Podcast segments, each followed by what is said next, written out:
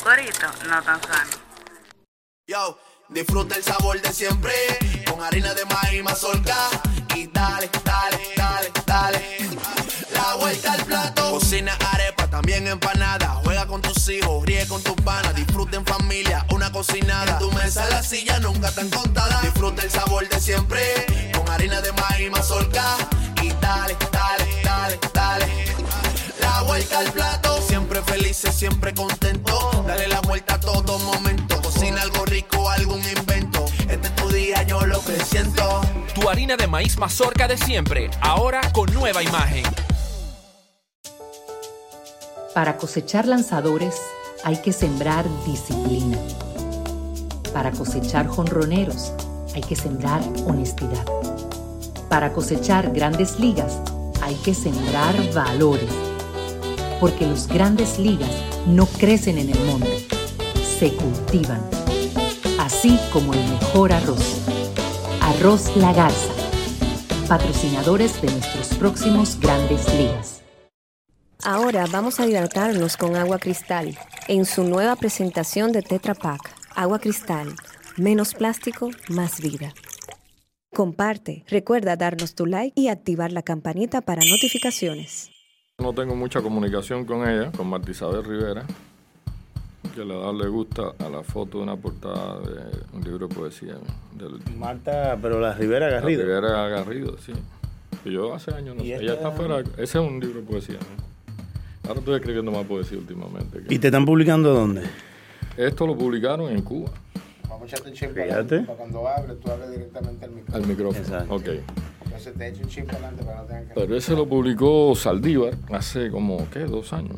Porque en Cuba, en Cuba se publica, o sea, qué sé yo, yo, por mí, lo que tengo entendido, todo el Estado que publica. Es del Estado. Pero no hay, hay del Estado. Sí. No hay una editorial independiente. No, no lo hay. Imposible. Porque no hay cómo y, hacerlo. Y parte de la educación que uno tuvo siempre fue que tú no publicas si no eres premiado. Oh, eso no lo sabía. Ah, de manera que eso de que alguien te publique porque déjame, ah, me caen bien tus libros, no, eso no existía. O esa, eso de autopublicación, eso Tampoco. no. De hecho, eso formó en una, una ética bastante errónea en mí, que a mí me costó trabajo romperla después que salí de Cuba. Es decir, yo no, yo no puedo, me parece inmoral darle mi libro a un editor. Digo, a un editor, no, a un publicista, porque los editores generalmente son los que cumplen la tarea de, de evaluar la calidad, ¿no?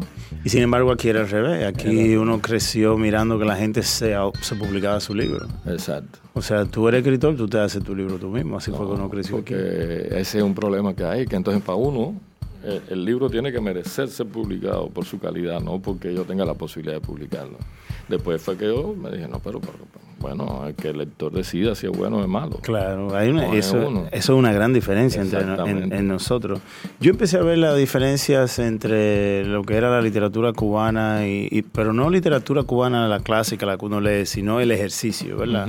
Cuando aquí hubo un tiempo, entre finales de los 90 y principios de los 2000, que hubo una gran, una gran, qué sé yo, como una avalancha de escritores cubanos que empezaron a ganarse premios Sí, aquí, que empezaron a venir aquí. teatro y todo. sí. Y así fue que empezamos nosotros a conocer básicamente lo que era la, lo que estaba pasando en Cuba ahora mismo. Ahora mismo. Por ejemplo, en Casa de Teatro, que ahí había una tiendecita donde vendían libros, o venden libros.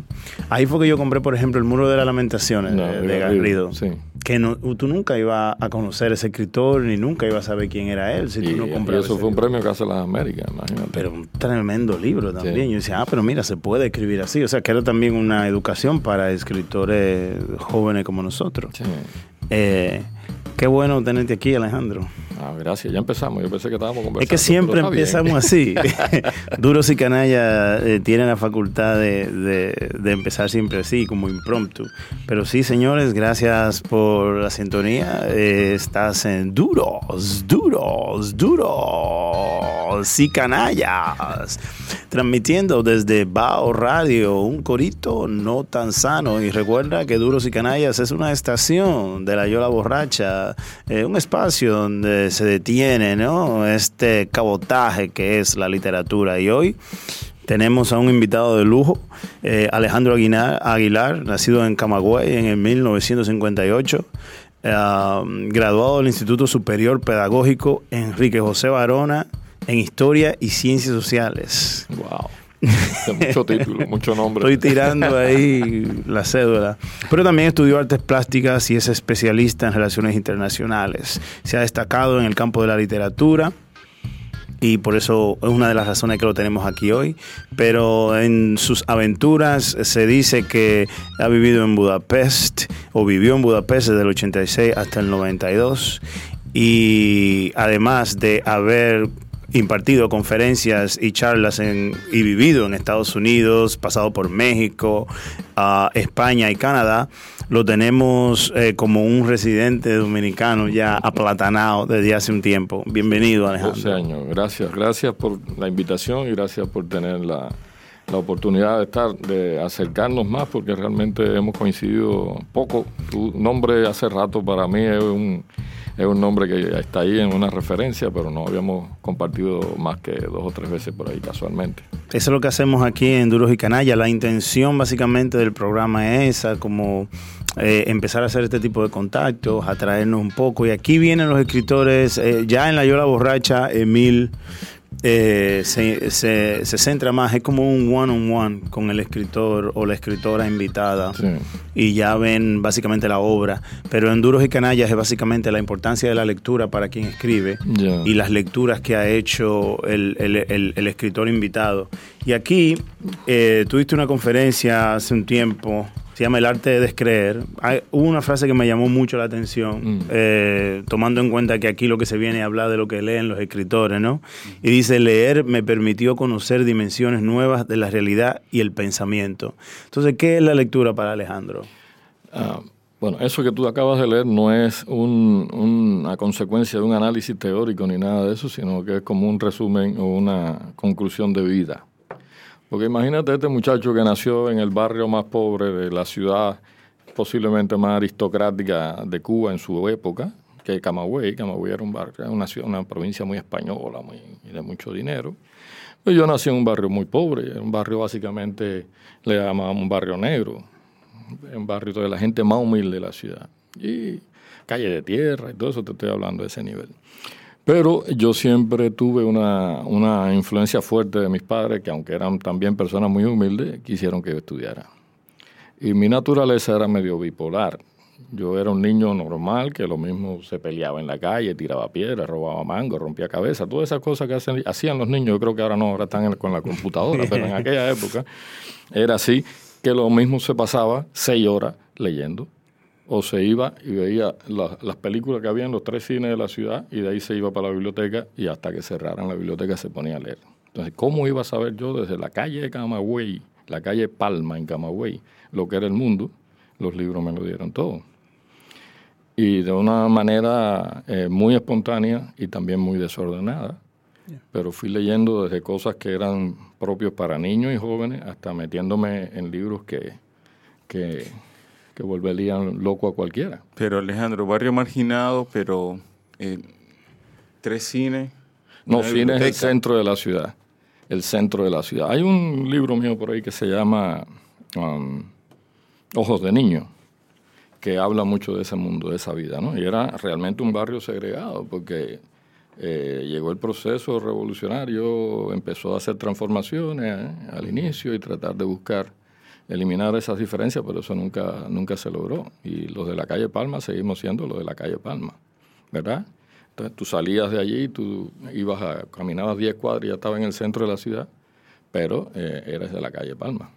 Hay que mencionas eh, libros publicados, uh, alguno de lo que ha publicado Alejandro Aguilar se encuentra Tesituras, un libro de poesía publicado en Venezuela en 1994, Paisaje de Arcilla, cuentos, a que volveremos dentro de un poco porque parece que es el libro, es el libro eh, censurado, el libro del cuento de la censura, que es una, una, colección muy interesante porque también es censura, pero también como es fantasma, te vuelve el escritor fantasma. Algo así. Que el libro no aparece. Uh, ese libro fue publicado por la editorial Letras Cubanas en el 97 y luego y tiene también una edición bilingüe publicada en Chile. Eh, tenemos a Figuras Tendidas, que son cuentos. Eh, en el 2000, Casa de Cambio, ya una novela. Razones para llamar a Sandra, tremendo título, en 2001. La Desobediencia, publicada en Puerto Rico en el 2013, es una novela también. Fijar la mirada. Eh, ¿Cómo ese fue que ganaste en Casa de Teatro? Casa de Teatro. En el 2009. Ese también vamos a volver allí porque parece que hay algo con los libros, van marcando definitivamente eh, algo, en tu- eh, un movimiento drástico en tu vida también. Eso es importante decirlo. De- Obedecen también a esos movimientos. A esos O sea, movimientos. una relación ahí. Ahí está del tiempo y sus matices, el cliente tatuado y entre otros. Entonces, eh, vamos a saltar mucho quizá de, la, de esa niñez, de ese niño que lee eh, de manera caníbal, de manera salvaje, de manera bipolar, a, a, esa, a ese interés yo ya de, de ser, no ser solamente el que lee, sino convertirse en esa persona que hace esas cosas que el niño lee. Sí, bueno, pues llegué al momento en la vida en que, como te dije, yo eh, interrumpí mi, digamos, mi carrera de relaciones internacionales, era mi trabajo. Eh, renuncio a ese trabajo por razones políticas, por diferencias con, con- el gobierno, con el país, con el sistema. Y me dedico entonces, me concentro en la escritura. Y yo creo que esa decisión de comenzar a escribir era está, tiene como dos patas, se afinca en dos puntos. Lo primero es aquella, aquellas tantas lecturas que siempre fueron desde niño y que siempre me acompañaron porque nunca dejé de leer, por un lado, y por el otro, las vivencias que había tenido desde aquella primera experiencia en una escuela militar teniendo 11 años, un niño, adolescente, 11 a 15 años, hasta el conocimiento del mundo a través del trabajo internacional. Ese trabajo internacional me había llevado a mí a las grandes capitales, que es lo que todo el mundo se imagina, lo primero que piensa cuando dicen relaciones internacionales, los salones con aire acondicionado eh, del mundo, a eh, lugares calientes de la geopolítica mundial, como yo estuve en los territorios ocupados, en Palestina, estuve en Irak cuando la guerra, estuve en, América Latina toda en los años en que recién se salía de las dictaduras y había movimientos guerrilleros y había luchas sociales. Entonces era, era un periodo en el que era imposible quedarse con toda esa vivencia adentro, sobre todo si tú habías adquirido ya ciertos instrumentos que te da la, la lectura. Entonces cuando yo empiezo a escribir, empiezo a escribir porque no puedo aguantar. ¿no? Entonces esa, esa- además era un momento también de inflexión en mi vida, en que, bueno, ¿cómo llegué aquí? ¿Cuál es el punto? ¿Qué es lo que ha pasado conmigo? Y por ahí empezó a salir todo. Porque es una posición privilegiada esa que tú tienes, digamos, en cierto punto, de poder viajar en ese dentro. Sí, era excepcional, claro, en, en el contexto cubano sobre todo. Exacto. Claro, pues viajaba, primero viajaba como funcionario juvenil y cuando rompo con ellos y empiezo mi relación con Marianela, que fue algo muy bastante cercano en el tiempo, empecé a viajar como artista o como parte de su compañía primero y después empecé a viajar también como escritor. Y tú sabes que en Cuba siempre con el arte, o por lo menos en aquella época, hoy no sé, como hace 20 años que ya salí de Cuba, pero en aquella época había como cierta flexibilidad para que los artistas y los deportistas viajaran. Más, más en el arte de la danza contemporánea, que es un poquito más independiente y nosotros logramos agrandar ese espacio de independencia en la compañía y eso daba muchas posibilidades también de conocer. Esos son, eh, digamos, los dos aspectos que marcan tu, tu, tu literatura y tu trayectoria vital, ¿no? Por un lado, la lectura y por otro lado, la, digamos, la convulsión política o, o la época que te toca vivir y Sí. en la que te involucras por, primero por, por la carrera profesional, pero No, y también por por, el y lugar por donde creencia y has nacido y, Sí. y- y por tu propias creencias y Sí. convicción. ¿Cómo se da esa ruptura entonces que, que es importante ¿no? en tu carrera? Mm. Es, un, es un punto de inflexión que tú marcas ahí en el momento en que rompes eh, con tu país, con el Sí. sistema y todo esto. Bueno, yo vengo de una familia que estuvo, apoyó la revolución, abrazó la revolución desde el principio. Mi padre había peleado, era guerrillero urbano contra Batista. Eh, no, pero era al final, él no dije- terminó aquello y dijo, bueno, ok, váyanse ustedes a dirigir. Yo me quedo, que soy ferroviario y su pasión eran los trenes. Y ahí se quedó y seguimos viviendo en la calle de. Palma. Sí, sí. Eh, el caso es que, bueno, eh, estaba supuesto, recibí esa formación en el hogar y en las vivencias de la infancia, esos primeros años de la revolución que enamoraron tanto y que tuvieron tan buen tan buena cara hacia afuera y, y para la gente muy pobre y humilde también fue como una esperanza, funcionó como una esperanza de reivindicación y de su vida y de mejorar sus condiciones y demás. Así es que yo crecí, fui incluso por mucho tiempo, fui eh, revolucionario, estuve con la revolución, fui incluso militante de la Juventud Comunista, trabajé como funcionario de la Juventud Comunista y el propio trabajo de la juventud me permitió ir constatando desde adentro y desde afuera cómo funciona el aparato de poder de eso que llamaron revolución en una época. Y ahí fui, se fueron agrandando mis contradicciones hasta el punto que yo planteé llegó un momento que dije yo no los puedo seguir representando porque tenemos diferencias muy grandes. Y en eso influyeron hechos que viví muy, muy de cerca. Le estaba contando a Rey hace un rato antes de que empezara el programa. Eh, como, qué sé yo, yo participé mucho en, Nicaragua, por ejemplo, en la, en la época sandinista al inicio. Eh, tenía muchos amigos, iba yo organicé brigadas internacionales de recoger café a Nicaragua. Estuve, conocí lugares muy, muy, y, conocí contextos de la política internacional donde yo veía cómo se manejaban los poderes, los intereses, y decía, pero esto no tiene nada que ver con aquellos ideales que a mí me dijeron. O sea, aquí no estamos haciendo justicia social ni nada de eso. Lo que me están diciendo que haga y que yo represente no tiene nada que ver con eso. Entonces yo no puedo seguir con eso. Bien, poco a poco se fue dando lo que trataba esa conferencia que la di casi llegando al país la Academia de la Lengua Dominicana, que era el arte de descreer, que como yo le llamo a mí. Claro, especialmente me, imagino. ¿Mm? Eh, eh, me imagino descreer. Me, me da una curiosidad ahora. Um, primero, este niño caníbal, de lectura caníbal, de lectura bipolar, de lectura eh, aplicada, digamos, se convierte después en el adolescente que sigue leyendo así, en el joven revolucionario que sigue leyendo así. Sí, claro hay, hay algún, o sea, me pregunto, eso, ese, ese acceso que tú tenías y esos viajes, esa facilidad, esa flexibilidad, ¿te permitió hacer otras lecturas a ti y, y esas lecturas te influyeron? O sea, porque tú, me imagino que tú, primero, eh, había un, canon de lectura, digamos, dentro de eso que era, eh, de, ese, de, esa juventud. Pero después, aparte de, de tu romper, digamos, ¿verdad? Con eso políticamente, físicamente, eh, también se rompen las lecturas, cambian la lectura. Bueno, cambian porque, acuerdo, en, en, Cuba había gente que, que no tuvo la, la, la, claridad de mente que tuve yo para darse cuenta eh, lo que había de falso en el proceso y lo que había de, de, manipulación. Yo creía, estaba muy adentro, en los años 80 yo todavía creía en aquello.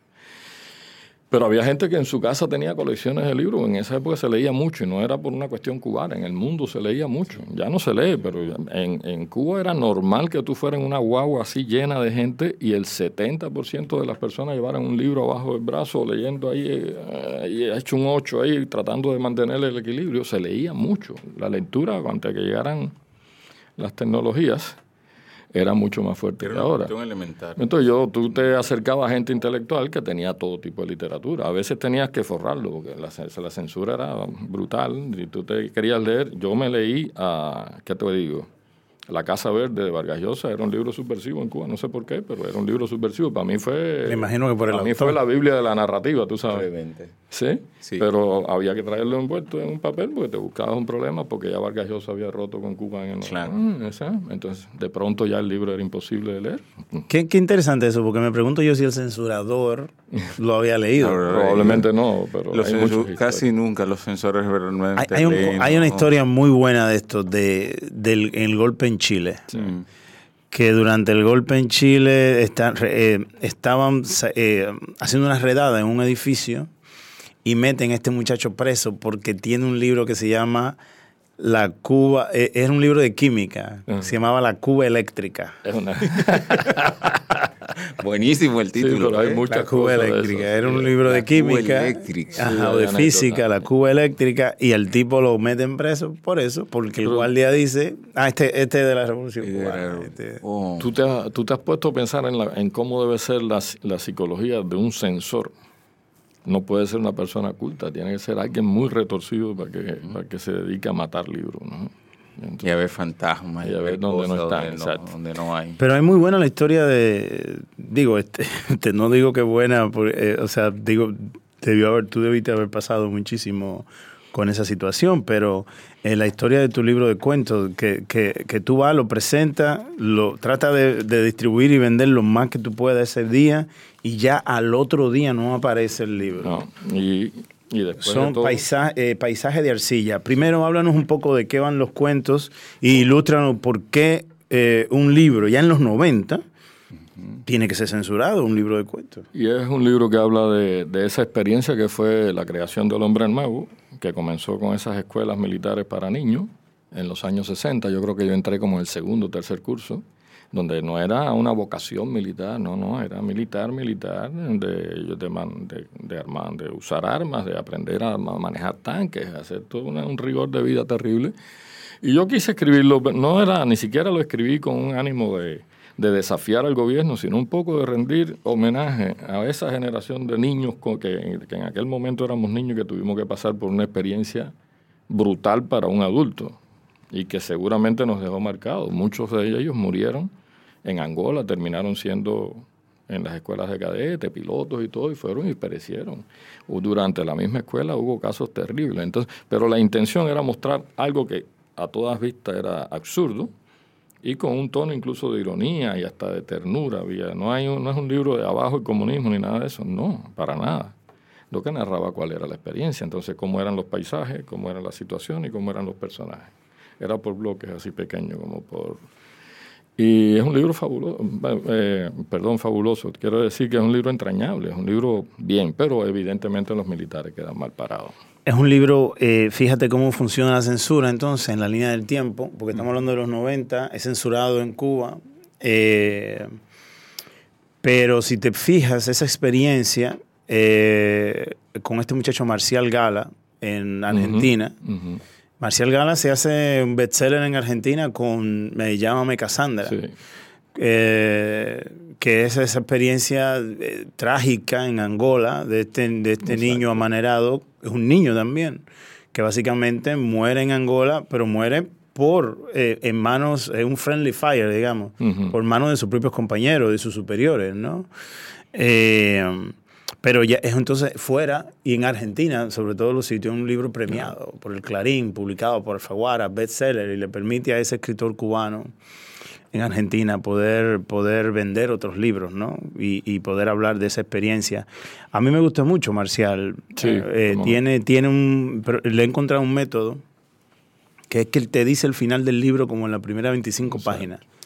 Yo leí ese y leí eh, Sentada en su verde limón y, y me encontré con eso, ¿no? El tipo te dice el final a los 25 páginas, ya tú sabes cuál va a ser el final, entonces ya tú entras ahí para terminar, para terminar de ver la historia. En los 80, 90 ese era un tema que abundaba porque era la generación que había ido a Angola. Era la yo, no, yo, por suerte, no fui a ninguna misión internacionalista, como le llamaban. No me tocó, aunque en esa época yo fui, cuando estaba estudiando en el, en el Barona, yo dije, si van a mandar maestros a Angola, yo voy. Yo quiero ir. Me dijeron, sí, pero tú estudias historia, no hacen falta maestro de historia. Hace falta español, matemática, o matemática, no sé qué era lo que estaban mandando. Pero, pero hubo colegas. irónico, ¿eh? Sí, yo me creía en la historia. Hasta esa, yo llegué a creer en la historia de lo importante que era liberar otros pueblos. a- a- a- esa muela yo me la, me la tragué. No fui lo suficientemente despierto para entenderlo hasta después. Eh, y sí, en, esa época uno de los temas importantes eran las experiencias militares de la generación, las escuelas. Eh, cuando yo estaba escribiendo y hablaba de paisajes de arcilla, los amigos, que éramos, de eso era algo que les- me gustaría que conversáramos, que nosotros éramos implacables el uno con el otro, algo que yo no, no he encontrado acá. Eh, La crítica, nosotros no era, coño, qué bien tú escribes. No, no, tú escribías un libro del que tú te sentías y estabas seguro, y lo habías revisado 200 veces y venía uno y te decía, ¿y para qué tú escribiste la basura? Eso, no es ni un cuento, chico. ¿Qué estructura? A ver, explícame, fundamentame que eso es un libro. Yo estoy buscando nueva forma, no me hable de nueva forma. Y éramos durísimos, a veces hasta la borrachera, porque eso se hacía con trago, porque si no, Claro. había que apaciguar un poquito los, los impulsos, ¿no? ¿Tú no crees que se da eso en los talleres aquí? No, hombre, nada que No. estés diciendo, no, ni de cerca. No. No. Tan necesario que eso. Exacto. En Puerto Rico te bajan del, de cu- cuando van a leer la poesía, de que se van a juntar a leer poesía, llega un punto, tú leíste un poema, te lo dejamos pasar. Ya cuando tú vas por el tercero, y eso es a militar, los, eh, los boricuas te bajan de allá arriba. Me dicen. Sí, Dice, no, no, no, baje de ahí, baje de ahí. O, o eso de que está escribiendo un, un poemita en una servilleta en la barra porque hay un open mic. No, y eso. ¿Qué- qué- Ah, no. Tiene que llegar con lo suyo. No, no, no, pa- no tan. Pero sí, éramos bastante crueles el uno con el otro. Yo creo que eso tiene un componente positivo. ¿Tú no crees que, que de ahí, eh, de, de alguna manera, es una, digamos, es una consecuencia o se deriva un poco eh, la cierta superioridad que tiene la literatura cubana en, en el orden del Caribe hispánico, por lo menos, ¿no? Lo que yo creo que hay una tradición Hay muy una fuerte. tradición muy dura, ¿no? Yo creo que eso es lo, lo- lo fundamental, porque tú tienes un- una cantidad de herramientas que no son que no son los talleres literarios, que no son, sino que tú estás enfrentado a una literatura fuerte con una tradición larga. Hubo un- una actividad cultural muy importante siempre, fuerte también. Sí. Y eso te forma, porque esa es otra cosa, que no es solo leer, o sea, la literatura no solo sale de, tu de las lecturas, sale también de tu ah, ah, eh, bagaje cultural, de todo lo que tú has, de todo lo que tú has eh, ah, exprimido de las experiencias virtuales. Por ejemplo, en mi ciudad, a pesar de eso, ah, bueno, te dije que era aristocrática, era la única ciudad de Cuba donde había una cinemateca, aparte de La Habana, era en Camagüey. Oye, a los 15 años yo me metía en la cinemateca y ahí era cinearte solamente. Y tú ibas a una, al, me acuerdo, el cine Alcázar, que era un cine espectacular, ardeco, si no mal recuerdo, todo, donde cabrían 400 personas y habían 20 personas viendo una película. Un grupito de locos. Nadie entendía. Yo decía, bueno, si esta gente lo están viendo, hay algo en esa película, yo la tengo que entender. Y yo con 15 años me echaba ahí el proceso de Kafka.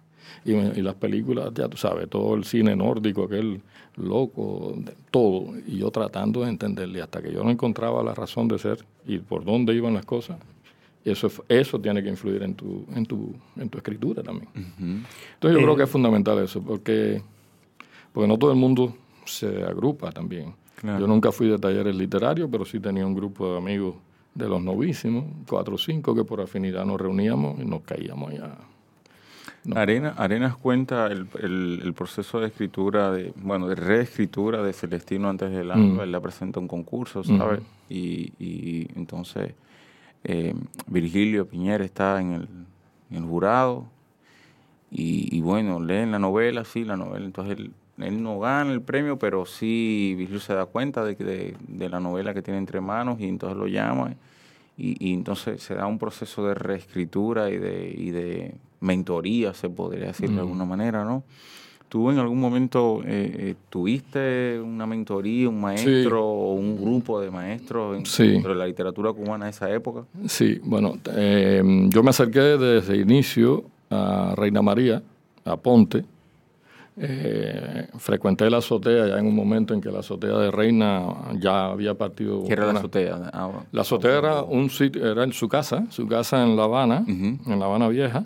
Ella tenía, había construido sobre la casa de la madre, que era la azotea del edificio, se había hecho como un- una casita terraza, para ella, con una terraza, una casita, y ahí se reunía toda una generación de... Eran grupos afines estéticamente, realmente, ¿no? Pero por ahí pasó mucha gente, eh, de, sobre todo en los años 80. ¿Y hacían cuando- taller? no, eran conversaciones, discusiones literarias, pero eran muy serias, ¿no? muy profesional. No era un tema de, de, de chiste y chismecito y eso, sino se hablaba, cualquiera traía un tema de un autor que, Berger, Thomas Berger, eh, no sé qué, tú sabes. Y, venían intelectuales que pasaban por La Habana, conocían a Reina, que ya tenía un renombre internacional, y eso se convertía en una tertulia informal.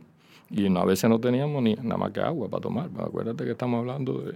No estamos hablando de los cafés parisianos. Sí, sí. estamos hablando de... Pero estaba, estaba, el, estaba el nivel. Había estaba un el- nivel y un rigor Un y una rigor. ahí no tú no ibas podías llegar a hablar bobería ni una no no no y entonces se daba por afinidades pero se, tendía a ser de entonces yo, yo recuerdo yo le decía a Reina Reina hazme listas de las cosas que yo tengo que leer porque acuérdate que yo no estuve aquí en el 80 y yo no sé y estoy empezando a organizar mi vida como escritor ¿Qué debo leer? ¿Qué tú crees que sea imprescindible? Y yo me lo leía como un escolar sencillo y me daba 15 y 20 libros.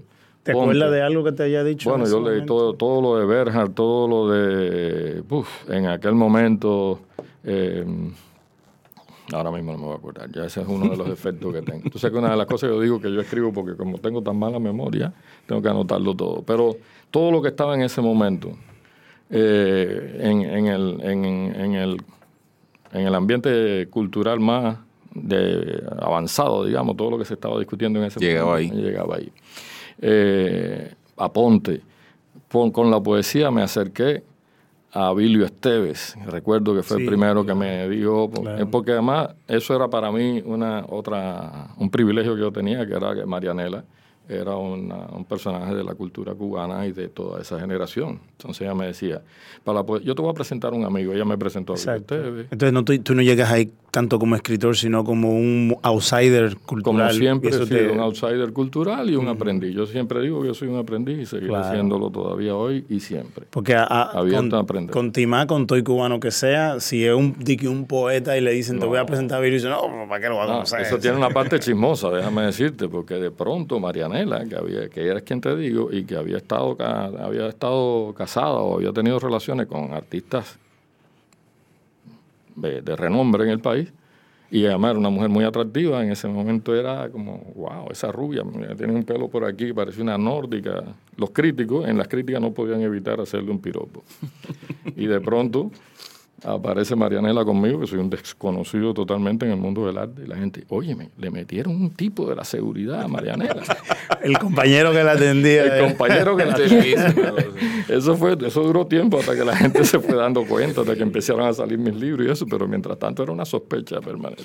Ah, recuérdate que estás en Duros, Duros, Duros y Canallas, transmitiendo desde Bao Radio, un corito no tan sano. Acuérdate también que esta es una estación en donde se detiene esa yola borracha dirigida por nuestro gran querido aquí, Emil. Emil, qué bueno verte. Gracias, Rey, gracias. Fondo de piel blanca y melodía de elogios para la intensidad de la cultura latinoamericana y su gente. Habla desde una distancia estelar, pero su mirada quema y el pecho se agita. Lienzo de blusa vikinga que amenaza rasgarse. Respuesta embebida de mirada latina, viajando de la boca a los ojos, al pecho, que palpita siguiendo sus ritmos interiores. Alrededor continúa el ritual. Lo ignoramos hasta que las campanillas de Lugier taladran la imagen fantástica. Se reclama atención y Lota me ofrece su espalda y me rinde con el olor indescriptible de su cabello inmediato. Me toma centímetro a centímetro a lo largo del cuerpo. Me rindo y dejo que su mano palpe con disimulo mi vientre y baje. Yo acaricio sus pechos venudos y hiervo. Es un incendio que no debe ser percibido por el enjambre de ojos azules que nos rodea. Combustión hacia adentro. Viene el aplauso de la mano libre sobre alguna porción de la otra que sostiene la copa. La manada se dispersa y quedamos solos en medio del inmenso salón. Eso es de Lota, Lota mi tiempo. mi tiempo. Sí. Es un cuento de poesía.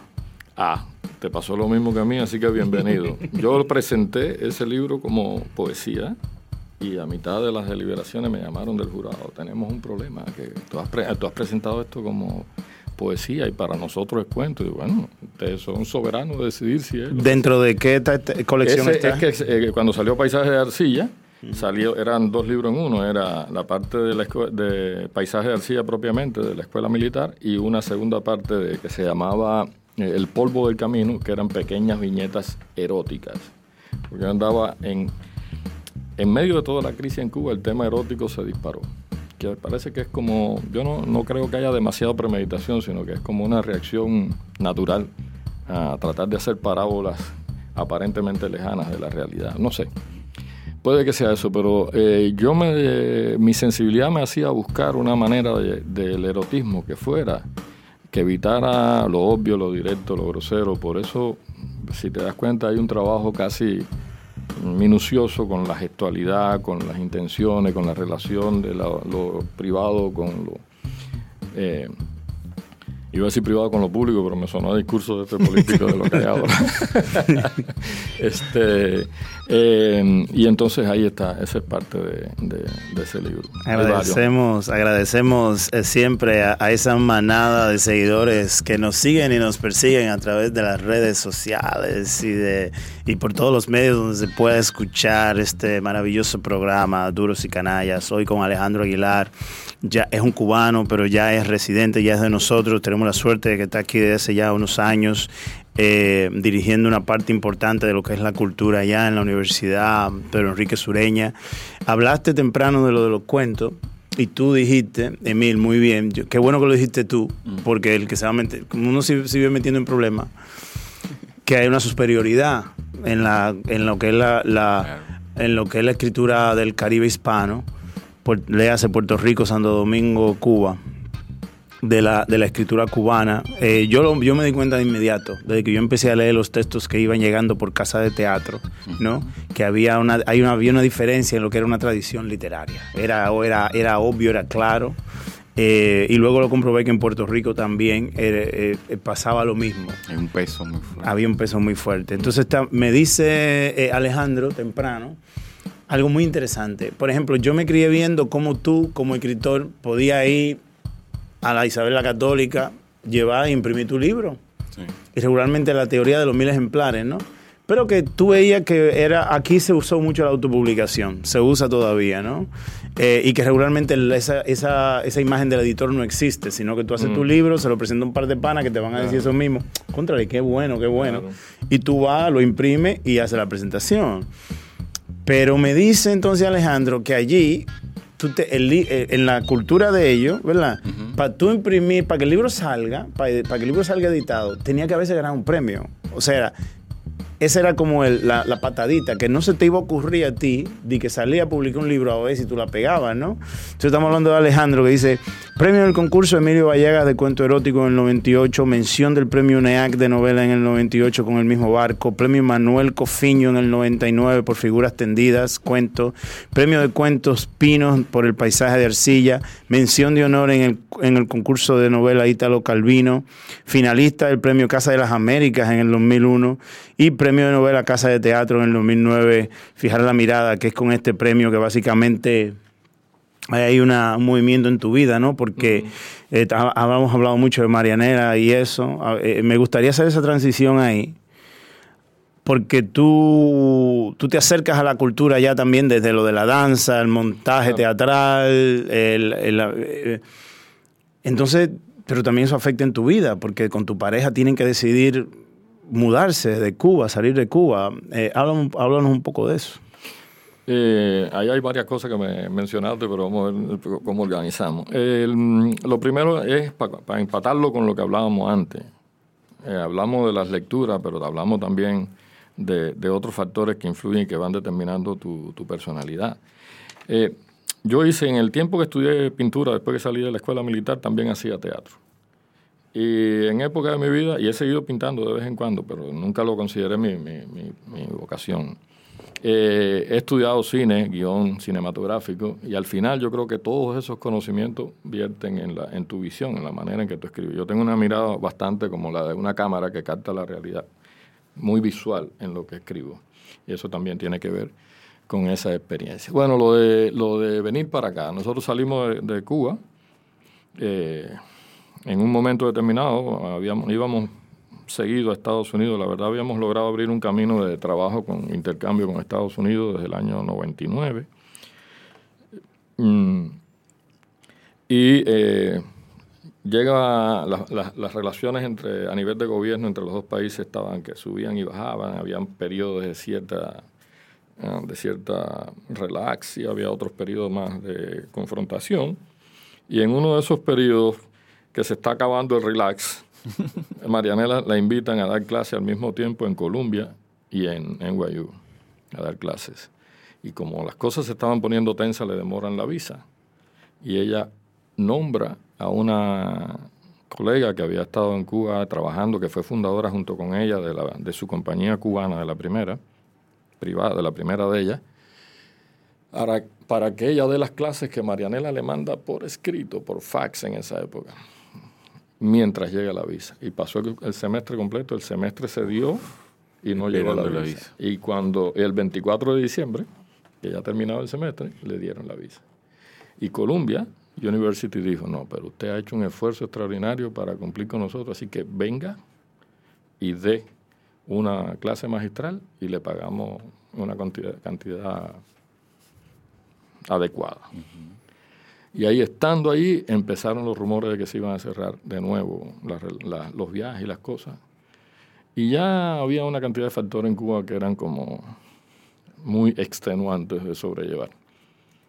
Y por suerte, en ese momento estando Marianela, se corre la noticia que ella estaba allí y empiezan a hacerle ofertas de trabajo. Y una de las ofertas es que haga una maestría en Temple University. Y con una beca completa, y le convalidaban prácticamente todos los créditos, era para que ella estuviera allí y enseñara allí. Y ella tenía mucha necesidad de desarrollar la parte tecnológica de su arte, de la, danza, buscar experiencias en la tecnología y demás. Y aceptó quedarse.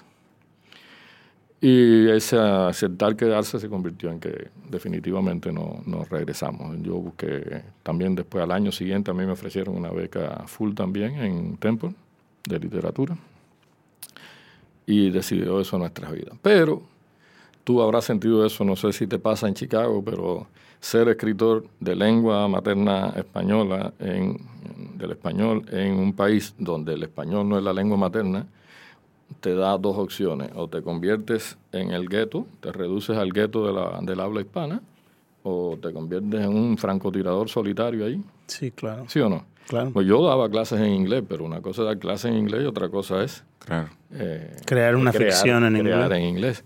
Entonces ese era un elemento frustrante, después vino la crisis, empezaron a confluir una serie de cosas, después de ocho años de estar allí, y yo soy ciudadano americano también, eh, dijimos, no, hay, hay que moverse al Caribe, pero a otro Caribe que no es el nuestro.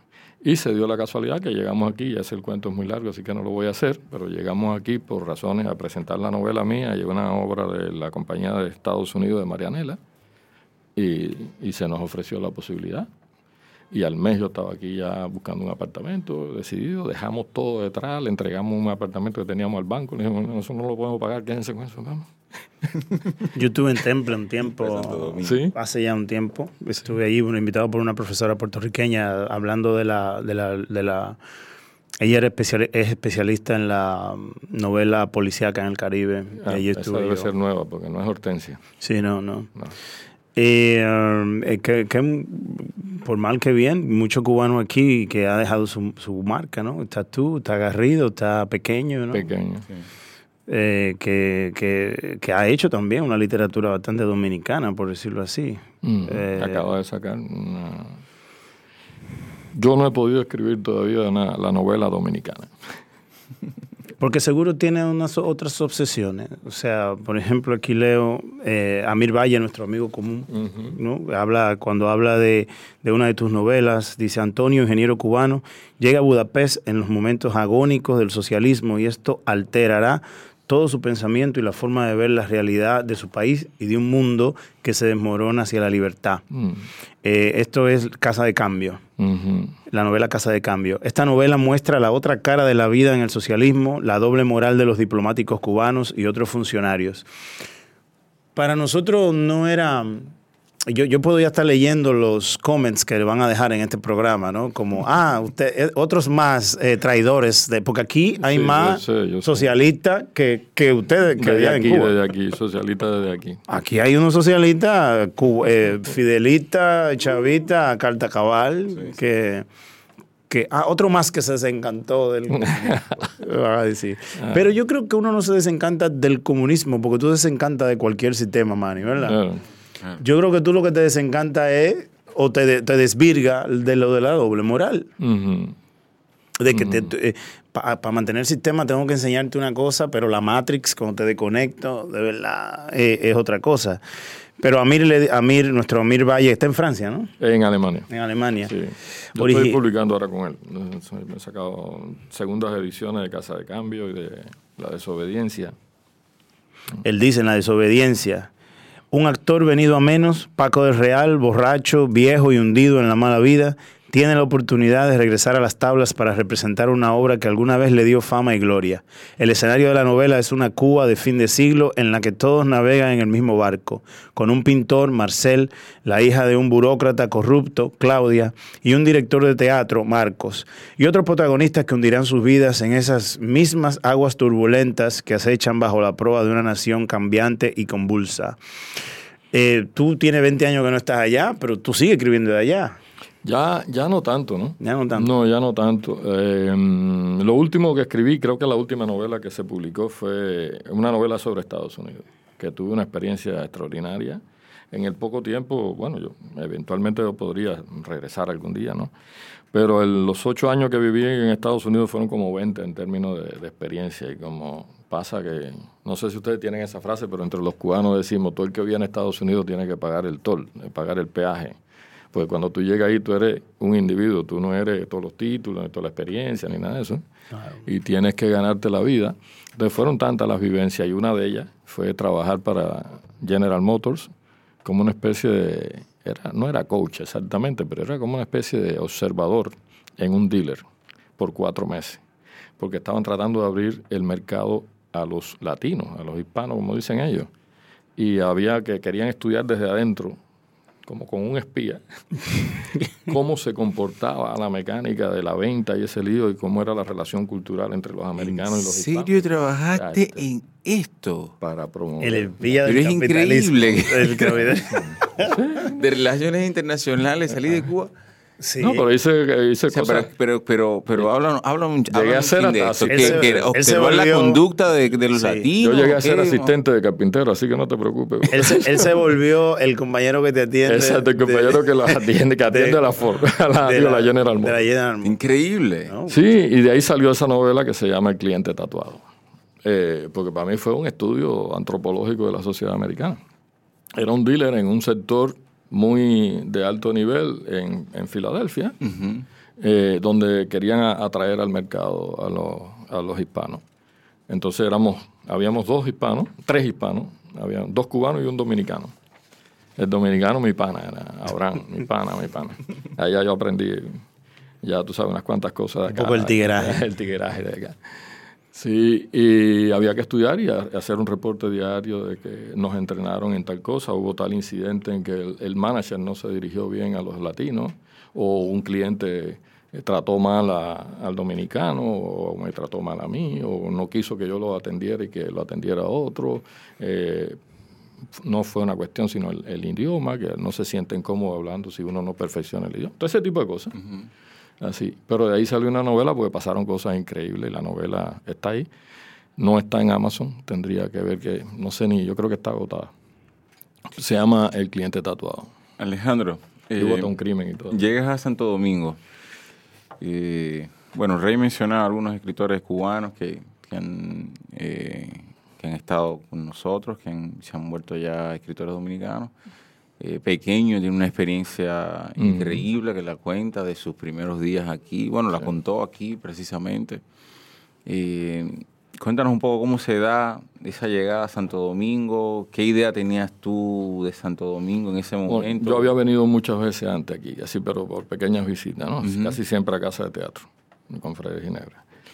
Pero llegar aquí para mí fue, uf, sí, fue una experiencia espectacular el regresar a un Caribe sin la presión de, de que fuera Cuba, porque ya en Cuba yo estaba bastante, eh, como, como muy cargado. Eh, volver a, a sentir el Caribe, esas cosas que tú recuerdas cuando te fuiste, pero que no las habías vuelto a vivir, descubrir las maravillas de este país que ya ustedes no se dan cuenta porque son parte de su cotidianidad, al punto que uno llega a hacer declaraciones ingenuas. Y esto es controversial lo que voy a decir. Yo me pasé como los primeros cuatro o cinco años diciendo, este país es una maravilla porque es verdad que tiene muchas cosas maravillosas, es verdad que hay unas, una cantidad de cosas que se han conservado, que son parte de la vida cotidiana, que ya ustedes no las valoran, pero que cualquiera da un brazo por tenerlo, pero también tú no puedes vivir de espalda a los conflictos y los problemas, más sobre todo cuando ya tú vienes a insertarte aquí a vivir aquí, no puedes estar de espalda a esos problemas. Entonces ya yo no lo digo porque puedo herir sensibilidades, porque hay mucha gente que no la pasa bien y hay gente que tiene conflicto y problemas. Ahora, una experiencia maravillosa en términos culturales, Eh, fui, tuve mucho apoyo desde que llegué de amigos, de gente, gente que me abrieron las puertas. En el mismo ministerio yo di el taller, yo di un taller de, de a los narradores de Santo Domingo. Sí, sí. Eh, después empecé en la universidad de inmediato. Eh, y tuve una experiencia muy fuerte y muy, pero al mismo tiempo muy enriquecedora que fue, no sé si se acuerdan que hubo aquí unos años un proyecto que se llamaba Ángeles de la Cultura, que lo dirigían eh, Fred de Ginebra y Katana, que era llevar la cultura a los muchachos de los barrios. Por supuesto que todos esos proyectos tienen un, conteni- un contenido o un aspecto de política y esas cosas, pero para nosotros fue extraordinario. Todos los sábados íbamos a la Sursa, en nuestro grupo, que fue el grupo fundador, Ah. y enseñamos literatura, danza, música y eso. Y eso fue una experiencia brutal, pero al mismo tiempo muy desgastante, porque es estar en contacto directo con, con los barrios desprotegidos, desfavorecidos, no sé cuál es el eufemismo que se usa para, para hablar de esas diferencias sociales. Sí, pero conociste el país, conociste el país más Ah, allá de la zona sí. colonial, de de Sí, teatro. en los primeros años fui mucho a provincia, a los festivales, iba a la montaña, iba a no sé dónde, iba a Santiago, a, a- a Macorís. Me moví mucho en la, en la- en la ciudad. Después me recogí un poco porque me daba cuenta que el, el gasto de tiempo me restaba horas de... Hay un rumor por ahí, dicen que tú eres aguilucho, yo no sé si Sí, eso tú tienes que aclarar la- ese asunto lamentable. aquí, porque lo- pon ¿Qué- música, pon dicen? música para los liceístas que voy a declarar. Que dicen que es aguilucho. Dicen que aguilucho, que sé, aguilucho de dicen por ahí. Sí, sí, sí, sí. Ah, bueno, ¿y por qué tú eres aguilucho? Yo sé, tú sabes que posiblemente yo siempre... eh, a mí nunca me han gustado los equipos de las capitales. Yo soy, Bueno, yo soy pues de provincia. voy a aprovechar provincia. eso. Voy a aprovechar o, de- eso o- para... o los equipos estrellas, a mí no, yo siempre le voy a uno que lucha por, la, por el primer lugar, pero no al primer lugar. Voy a aprovechar eso para una declaración aquí, porque yo, ¿Te vas a confesar tú también? yo que, que siempre me he confesado escogidista, siempre que me he confesado escogidista, No puede ser. ayer me bautizaron aguilucho. No puede ser. ¿Y eso en, el son de Queca, en Santiago. Y en, en Casa Bader fue que hicimos la fiesta. ¿En serio? Y ya soy aguilucho ya, así que ya saben. Sí, el Rubén, tiene que tomar cartas. Yo nunca le he podido ir a los Yankees. No, en la pelota americana yo nunca le he podido ir a los Yankees. Yo soy Philly, yo soy... Yo le tengo mucho cariño a, a- a los muchachos del taller de narradores Sí. Santo Domingo. Yo soy como tú, así, no, so- no fui de taller. Yo más o menos tengo una historia muy parecida a la tuya, porque yo soy un totalmente outsider. O sea, Mm. yo ni siquiera estudié literatura, nunca. Mm, mm. Ah, y hay algo aquí que quiero para ellos, ¿no? Porque aquí tú dices, en un momento de la conferencia tú decías, el cuento debe ser un grito pegado a la página. Me encantó esa, esa, esa manera de, de- de ponerlo. Háblame un poco de eso, o sea, porque tú eres un hombre que escribe poesía, que tiene que, que brega con danza, con teatro, con cine, escribes novela ya premiado, pero háblame, vamos a hablar un poquito del cuento. O sea, yo, yo le decía a un estudiante mío este semestre que eh, el cuento es el sitio donde, donde la escritura goes and tickles herself, tú sabes, como que el sitio donde la escritura va a divertirse un poco, es muy tenso, ¿no? Y tú me olvidé un grito pegado a la página. Eh, ¿Cómo se vuelve el cuento para ti? Un tipo que escribe, que, que, que, que pudo escribir de una manera que le crea una confusión al jurado, de decir, ¿esto es cuento o esto es poesía? Mm. ¿Qué significa el cuento para ti? Yo te dije que la motivación principal fue poder sacar todo eso que tenía como vivencia adentro. Eh, y quizá la primera reacción fue volcarlo emocionalmente en la poesía. Lo primero que yo escribí fue poesía. Yo empecé a escribir poesía. Y por ahí hay algunos poemas que son de aquella primera ah, publicación en Venezuela que todavía hoy yo los pongo junto con poemas actuales y no, no desentonan demasiado. Pero en esa época yo me acuerdo que se- los amigos que empezaban a, a conocer en el mundo de la literatura me decían, los poetas son gente que no son capaces de hacer un cuento y mucho menos una novela. Decía, "Ah, bueno, mis problemas, lo que yo quiero expresar, quizá la poesía no me da para eso y quiero desarrollarlo, en, por lo menos fragmentarlo y poderlo poner a nivel de cuento. Pero traía la, eh, la visión esa del recurso suficiente, no, no de la extensión. Entonces hacía unos cuentos más bien cortos y con, en un lenguaje poético sin ser lírico. Eh, Lo que tú leíste ahí de Lota, por ejemplo, eso es erótico. Hay cuentos terribles, pero siguen siendo con mucha economía de, de recursos y son visuales y al mismo tiempo. Pero los grandes temas sí lo tuve que soltar y desarrollar en la novela. Entonces, pero ya había tenido, iba acumulando como suficientes errores y fracasos y experiencias buenas y malas como para no caer en la trampa de pensar que la novela aguanta todo lo que le pongan. O sea, claro. Porque hay quien dice, en el cuento tú tienes que ser exacto, y es verdad, yo defiendo eso, no puede sobrar ni una palabra, cierto. Pero no te creas que la novela, porque tiene ciento y tantas, doscientas páginas ahí, tú No. puedes estar bobeando, porque tú te has ganado la confianza del lector que te va a dedicar de su tiempo para leerte y tú no puedes estar metiendo relleno. claro. Todo lo que tú pongas en la novela tiene que ser esencial también. Por supuesto, tú no puedes mantener la- 300 páginas de, de- de tensión y atención. Claro, pero, Pero- ahí, ahí radica precisamente la contradicción un poco de- en, en la construcción de una novela. ¿no? Y, y- y yo creo que la maestría en una novela radica precisamente en eso. O sea, cómo El tú- recurso que tú mencionabas de Gala ahorita es, es un recurso espectacular también, por eso mismo. No es que tú estés manteniendo engañado o por lo menos en expectación, espe- espe- expectativa, expectación. ¿Cómo se dice? Ahora me tranco. Expectativa. El inglés y el español ya.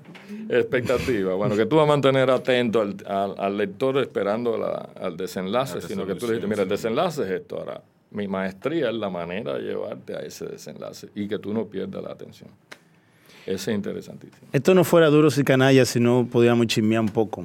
Claro. Bueno, Tengo un Sí, poquito sí, de chisme sí, aquí. Hay que meter, hay que meter. ¿Qué te parece a ti esta cosa de, tú sabes, esta la, este, el- hay un cierto, un, un como un, un pequeño boom ahí con Pedro Juan Gutiérrez y, y también lo mismo de Padura, digamos, que ellos tienen su... eh, y son escritores cubanos que viven ahí, pero en un momento, y esto soy yo, esto soy yo de mi propia personalidad, de mi propia cosecha. Pero mételo al agua, por favor. Claro, Dale, claro. wow. Pero que son escritores que de un momento fueron como revolucionarios, pero ahora también son, de alguna manera, son parte del establishment también. O sea, a- ya Pedro Juan se le acabó ese jueguito ¿no? en un tiempo. Y todavía por ahí anda Leonardo Padura diciendo, a mí no me leen, a mí no me publican. Ah, Padura fue uno de, mis, de a quienes yo consulté para hacer la, la, la novela, para empezar a trabajar en la novela, y somos amigos además.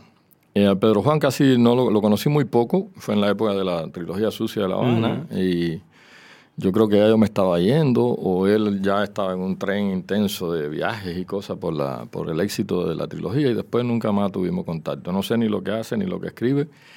Y, y hablando así como tú dices y tratando de estar en el tono del programa, a mí no me, nunca me, me- me- me gustó mucho la, la trilogía sucia ni, el- ni- ni la literatura de... de- yo- ¿No lo leíste más después? no lo leí más de eso. Eh, ¿Por qué? Porque nosotros en esa época, los llamados novísimos, nos metíamos a hablar de los problemas a nivel casi visceral. Pero eh, cada cual tiene su estilo, cada cual tiene sus herramientas, pero entre nosotros nos identificamos por lo menos en, determinado, en determinados límites. ¿no? Yo puedo hablar de lo más brutal, pero no puedo dejar de... eh, tengo que trabajar el lenguaje. Eh, no quiere decir que no puedo hablar asquerosidades o cosas, ah, tú sabes, cualquier tema. Porque además, en esa época nosotros nos metimos abiertamente con el tema de, las, de la libertad sexual, de la homosexualidad y todos fuimos quienes sacamos un poco más a la palestra todos estos temas. La, bueno, la corrupción ya hace tiempo se venía trabajando, eh, la- el desencanto de los jóvenes, todo eso se habló duro y con ejemplos violentos. Pero la violencia trataba de Buscamos experimentar formalmente, pero respetando cierta formalidad del lenguaje. No quiero decir que sea el lenguaje correcto, porque nosotros hemos sido siempre políticamente incorrectos. Pero había una preocupación Había una preocupación estética por el lenguaje, sí. Entonces a veces me parecía que de pronto esa, esa, ese realismo sucio de ese momento, en, en ese momento estuvo como un poquito sobreexplotado porque resultó ser exitoso. No estoy diciendo que fuera el caso de Pedro Juan. Ya te digo que yo leí la trilogía sucia y no leí nada más de él. En el caso de Padura, en el caso de Padura me pone en un conflicto que muchos de quienes, si, eh, no sé cuántos cubanos estarán oyendo esto, pero igual siempre va a haber, si hay más de uno, va a haber conflicto. Nosotros le, dij- nosotros le decimos a la gente que viene aquí, le digo, prepárate para que te dejen de hablar por lo menos 10 gente. O sea, ya a esta altura, ya a mi edad me da lo mismo. No, pero yo soy cuidadoso con la gente que crea dentro de Cuba. Porque yo sé lo que es crear dentro de Cuba y sé lo que es la censura, sé lo que es la autocensura, sé lo que es la represión y sé lo que es la presión que tu vida se convierte en un problema, tu vida cotidiana, no es solamente que no te publiquen. Este, entonces no quiero juzgar demasiado eh, rigor, pero yo creo que cuando tú logras la autoridad, como con la cantidad de publicaciones, el éxito de publicaciones y demás, eh, y, entiendo que Padura está como quejoso de que, de que no lo reconocen, el establishment no le da reconocimiento o algo así. creo que leí algo así, que no se publica en Cuba. Yo creo que ya él tendría una estatura como para decir, no sé, no sé, o para decidir si toma o no una postura clara, una, una postura hacia, hacia el poder o no. Más contundente. Más contundente. Claro porque él no está ajeno, él, él no está ajeno a todo lo que está pasando en Cuba. Eso ya no hay, no hay manera. Pero es una opción también, es, creación. Al final, cuando tú escribes, estás escribiendo ficción. A lo mejor no en tus novelas, pero sí en tu actitud social, política, pudiera ser un poco más contundente. Pero ¿quién soy yo para juzgar a Padura? Y es que es muy difícil que te reconozcan en tu propio sitio. Siempre te van a reconocer fuera, eh, y más cuando uno está trabajando de la manera en la que uno trabaja y con lo, y con lo que uno maneja. O sea, eh, si no, pregúntale a los merengueros de este país que tuvieron dos décadas sin que nadie oyera merengue. Ahora se está retomando muchas cosas, ¿no? Y, el poder por deficiencia o por intención, por manipulación, tiene muchas, muchos mecanismos para, para, para mantenerte en un sitio. Eh, el poder nunca va a estar por eh, reconocimiento al mérito. Te va a reconocer el mérito si tú estás jugando a su favor, pero si tú no estás jugando a su favor, tú puedes ser el perfecto ignorado, aunque seas el mejor de la, de, la película, ¿no? Y eso lo hemos vivido de muchas maneras. Yo voy a aprovechar eso para hablar de aquí, del campo, una cosita. Ay, ay, ay. A ver, que por ahí si están mis amigos ahí, alguno me va a negar el trago mañana, pero pasado me invita. No, sí, sí.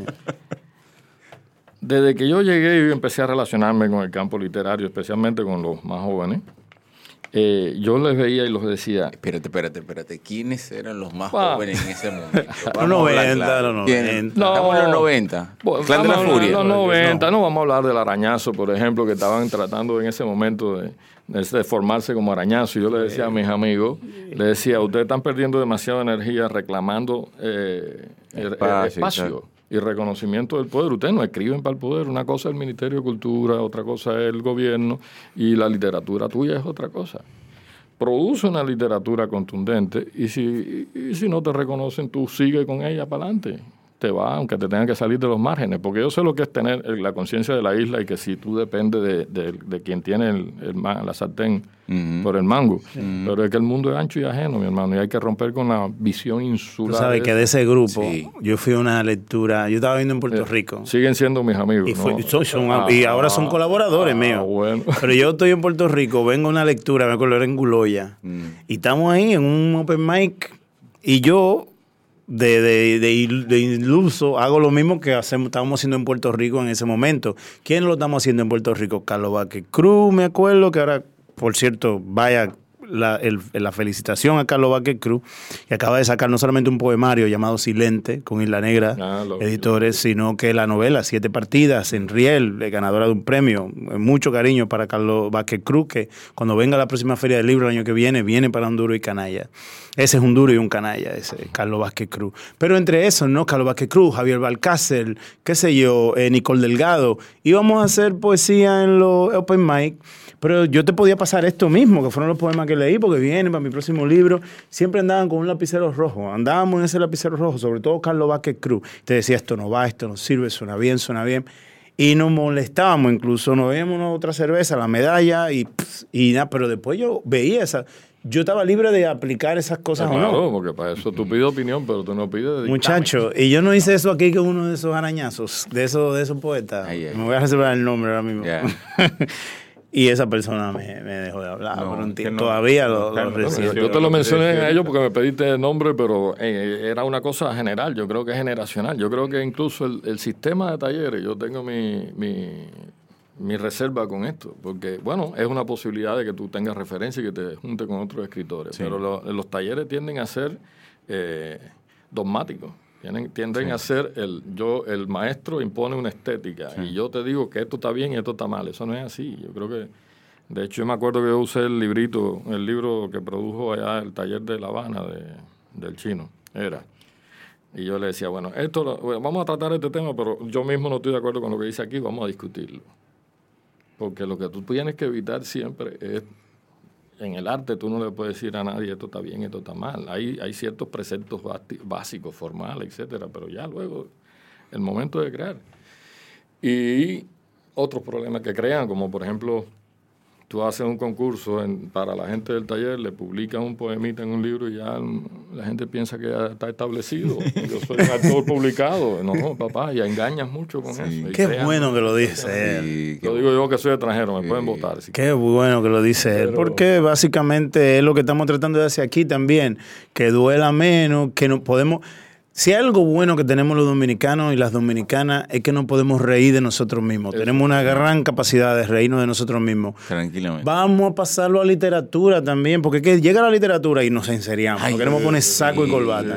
sí, eso tiene que, eso es un balaguerismo, coño. eh, ahí. mm. Nos ponemos en la piel de una cosa que una sensibilidad Y que- no sé, que exacto. no se puede decir nada ni nada. Lo importante no es que te digan que sea bueno. Lo importante es criticar el texto, que nos lean. Señores, miren, ahí está acento. Está el periódico El Día. Está el Nuevo Diario. No me digas tú a mí que tú mandas críticas de libro ahí o reseñas de textos ahí o al Génidas Romero que tú se la mandes que te la publique ahí en Diario en- Libre. en Diario Libre, que yo sé que encuentran las maneras. Claro. Vamos a hacer eso. En vez de decir que aquí no se lee, en vez de decir que aquí no se critica, en vez de decir que aquí no pasa nada, y en vez de sentarnos a chimear en un café a acabar con el otro, acábame, acábame, pero acábame la obra. Y con eso, Exacto, ya que no estamos cerrando, en- ya que estamos El cerrando, segmento oficial de. tengo vainita, tengo algo que pensé los otros días. Sí. Ajá, dale. Si tú me criticas a mí, lo hablamos con Manny los otros días, tú siempre, es cómoda esa posición, criticarme a mí. Sí, pero- Ah, Es verdad, enfócame, dame un close-up. Si tú me criticas a mí, es fácil criticarme a mí. Ahí no hay esfuerzo. ¿Tú sabes por qué? Porque yo soy falible. Yo soy una mierda. Yo soy imperfecto. Entonces tú siempre vas a encontrar cómo criticarme a mí. Ahora bien, critícame la obra. Exacto. Critícame la obra. Rómpela. Que a esa, aunque también es falible y también no es perfecta, pero tú necesitas un sistema, una estructura teórica, por lo menos, Claro. Para poderla criticar, Sí. una estructura. Sí, sí. Y muéstrame tu obra también y expon tu obra, porque ser franco tirador es fácil. Tú estás allá, guau, no, tú, tú, tú, y deja ver, dame, deja ver lo que tú haces. No, pero además es que eso tiene que ser, nosotros lo hacíamos de camarada, en la peor crisis de los 90, para cerrar con una nota, digo, sigan, si se estamos llegando al final para terminar con una nota alta, cuando no teníamos ni comida, nos conseguíamos unas botellas de un alcohol de, que le decíamos chispetren, entre escritores Chispetren. de estello ferroviario. Wow, qué chulo. Chispetren. Ferroviario. Pero que era un ron sin, sin destilar ni nada, era de alcohol directo. Gasolina. Cada Uno ponía su, aquella cosa de botella de Coca-Cola vacía de plástico esa que la llenábamos de alcohol y nos sentábamos cinco o seis en mi casa. En la sala de mi casa todos los jueves hacíamos eso. Y nos poníamos a leer. Y la crítica era como, "Ay, de verdad, tú leíste eso antes de presentarte a nosotros. Tú tienes cara para... Yo tengo un cuento que me gusta mucho y es muy entrañable que se llama... eh, Cuento y epílogo para otro amigo en fuga. Tiene un nombre largo porque además el cuento tiene un pequeño epílogo. Ay, papá. Yo di eso en un taller que dio, lo leí en un taller que dio Junot allá en La Habana, en el año 2000. Somos amigos de esa época. Eh, y Junot estaba fascinado con el cuento y se paró uno de los amigos de lo de la botella de ron. ¿Quién ha visto un cuento con epílogo? Bueno, A mí me sobra totalmente ese epílogo. Bueno, está perfecto. Alejandro, estoy- ya que estamos ahí, que han mencionado Junot y que estamos Sí. en literatura dominicana, no quisiera que te fueras sin que nos hablara un poquito de escritores dominicanos importantes para ti, o escritores dominicanos que de alguna manera en algún momento te han marcado, que tú has valorado. de algún- Yo soy malo para el tema de dar nombre y peor para las delicadezas de no herir sensibilidades y demás. No, no, Eh, yo me leo todo lo que puedo de que me cae en las manos. Eh, entre los jóvenes me gusta el trabajo de Isis, me gusta Luis Reinaldo, Eh, Luis Reinaldo además es un tipo de letra, de, de- de la literatura que no solamente se encarga de su trabajo, sino que tiene una preocupación por Sí. editar y muy No, seria. y que trabajo- Editor, me ha vuelto a reenamorar Trabajo porque ese trabajo de un insomne desde los textos que está publicando hasta la preocupación estética de los libros, de verdad he visto pocas cosas así. Este fin de semana lo vamos a tener por ahí eh, en una mini feria del libro que estoy organizando, pero eh, sí, qué bueno que lo mencionaste. porque- ¿Cómo no? Y eh, eh, disfrutaba hace rato que no, ni lo veo ni me encuentro con él, pero disfrutaba fajarme ahí con los textos de, de Ricardo. Eh, anda por ahí muy bueno. Sí. Sí. El último libro de él, Yuca- El retorno a Yucajú, algo así. Ajá, Yo sí, ajá. así. que me gustaba ese ese grupo que estuvimos siempre muy cercanos y además tengo Bratini es de ese grupo, ¿no? Bratini un buen trabajo del Bratini Eh, antes leía mucho más de hace ya como dos o tres años me he retirado un poco de la vida social porque entre la pandemia por un lado y el otro que he querido poner un poco de orden en, lo- en lo mío eh, tenía además porque paré de escribir novelas porque no sabía cómo en- entender este mundo ¿Qué hay que decir ahora con todo lo- el mundo donde está? En que yo, te- yo, yo escribo para responderme preguntas y ahora tengo tantas preguntas que no creo que llegue a ninguna respuesta en buen tiempo. Y entonces me he refugiado en la poesía y la poesía, para la poesía yo necesito tranquilidad, aislamiento, etcétera. Ah, así que me he dejado de leer incluso de lectura, las lecturas en general. La, la- la pila de los libros pendientes ha crecido muchísimo en esta, en esta época. Y de los maestros, bueno, de los grandes nombres aquí son, aquí hay, sabemos cuáles son los, los, los grandes nombres de la literatura, que los sigo. Tú sabes quién me encantaba a mí, hablando de otro que se me escapaba y me, y me gustaría aprovechar el espacio para nombrar. Doy. Doy, que era el maestro, el arquitecto, el señor que empezó a escribir, Claro. falleció. ¿Cómo Doy el apellido? Manuel Salvador Gautier. Manuel Salvador Gautier. Doy Gautier. Sí, sí, Doy sí. Gautier. Yo oía a, a Doy leyendo, yo fui a varios encuentros de narrativa y Doy era el más joven de los lectores allí. Sí. Era, era una frescura y una cosa y un atrevimiento y una que tú lo veías que Yo- la, la- limitaba. la verdad es que la, la, la trayectoria de, de hoy es, es impresionante. Tremendo narrador. verdaderamente- Tremendo narrador y comenzó Sí, a los además en 60 su web, o sea, en la época en que comienza a escribir. Sí. Y entonces eso que él señala, una frescura increíble y, y además una humildad total, Tremenda. total. Yo, lo, yo, yo lo vi O sea, en una litera. En una Era un hombre que, que, que daba consejos que tú te quedabas así como que Sí, sí, sí, increíble. sí, sí, sí. O sea, no tomaba él en ningún momento en cuenta de que la estatura que él tenía No. ni nada. Te daba un consejo como que él era un, un muchacho más que estaba Exacto. comenzando a escribir contigo. Mira, esto es aquello. Y lo mostraba en su esto. literatura. Yo aprovecho para. Bueno, Y contaba la, la escritura de sus novelas sin ningún, ¿sabes? Como, mira, estaba haciendo esto, esto, Mm. esto, la vida de Duarte, no sé, escribí esta novela. y- Excelente. Una linda excelente. persona. Y, sí. Qué buen, qué buen tema para cerrar entonces. Acuérdate que estamos en Duros y Canalla. Gracias Alejandro por pasar por acá. Pero esto fue un ratico nada ¿Qué más. Hay que conversar más. Sí. No, porque aquí, aquí sí hay pilo. Hay que volver, hay que volver. Aquí tiene que volver con este para que hablen directamente de la Claro, obra hay que ya. volver, hay que volver. Yo llegué aquí sin saber a lo que venía. Yo no traje. Yo llevo libro, no llevo libro. Así es, así es. No, pero ya en una yola borracha, pues trae los libros y hacemos una yola borracha ya directamente solamente de literatura. A ustedes, eh, no está de más siempre agradecerles eh, su presencia en este que es eh, su programa. Gracias por perseguirnos a través de las ondas persianas y recuerda que lo mejor que puede tener un escritor no es una buena idea, sino un manuscrito. Hasta luego. Disfruta el sabor de siempre con harina de maíz mazorca y dale, dale, empanada. Juega con tus hijos, ríe con tus panas. Disfruta en familia, una cocinada. En tu mesa la silla nunca tan contada. Disfruta el sabor de siempre con harina de maíz mazorca y dale, dale, dale, dale. La vuelta al plato, siempre felices, siempre contento. Dale la vuelta a todo momento. Cocina algo rico, algún invento. Este es tu día, yo lo que siento. Tu harina de maíz mazorca de siempre, ahora con nueva imagen. Para cosechar lanzadores hay que sembrar disciplina. Para cosechar jonroneros hay que sembrar honestidad. Para cosechar grandes ligas hay que sembrar valores. porque los grandes ligas no crecen en el monte, se cultivan. Así como el mejor arroz. Arroz La Garza. Patrocinadores de nuestros próximos grandes ligas.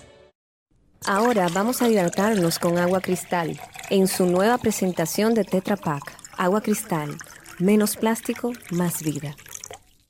Comparte, recuerda darnos tu like y activar la campanita para notificaciones.